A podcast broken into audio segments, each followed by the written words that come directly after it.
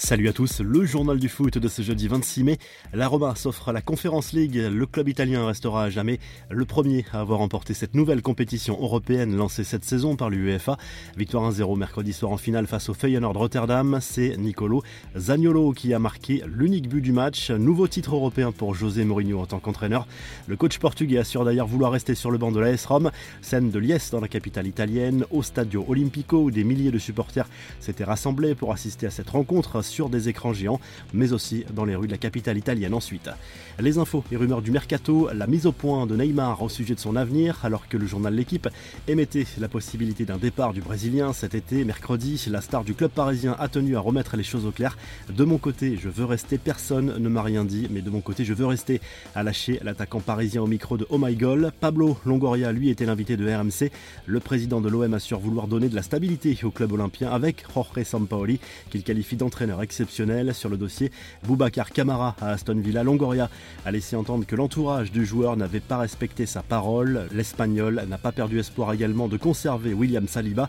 Du côté de Liverpool, l'avenir du duo Salah Mané est de plus en plus flou. L'attaquant égyptien a certes annoncé en conférence de presse qu'il était certain de jouer pour les Reds la saison prochaine, mais il refuse de parler du sujet sensible d'une éventuelle prolongation. Cela pourrait entraîner un départ libre dans un an. Liverpool pourrait alors pousser l'attaquant égyptien à trouver une porte de sortie dès cet été pour avoir une indemnité de transfert. Sous contrat, lui, jusqu'en 2023, Sadio Mané semble encore plus proche de la sortie. Le buteur sénégalais a indiqué qu'il précisera de quoi son avenir sera fait une fois la finale de la Ligue des Champions passée, ce qui laisse clairement penser qu'un départ est tout à fait envisageable dans les prochaines semaines.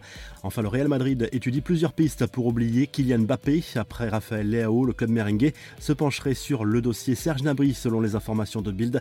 L'international allemand pourrait être poussé vers la sortie à cause des négociations qui piétinent au sujet d'une éventuelle prolongation.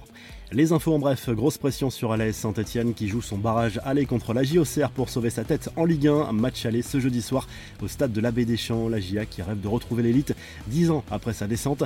La revue de presse en Espagne, le journal marqué a consacré sa une à Jürgen Klopp, le coach de Liverpool, a reconnu qu'il craignait particulièrement le Real Madrid des dernières minutes, qu'il juge imbattable. Nous avons vraiment hâte d'y être, a confié l'entraîneur allemand au sujet de la finale de la Ligue des Champions prévue ce samedi.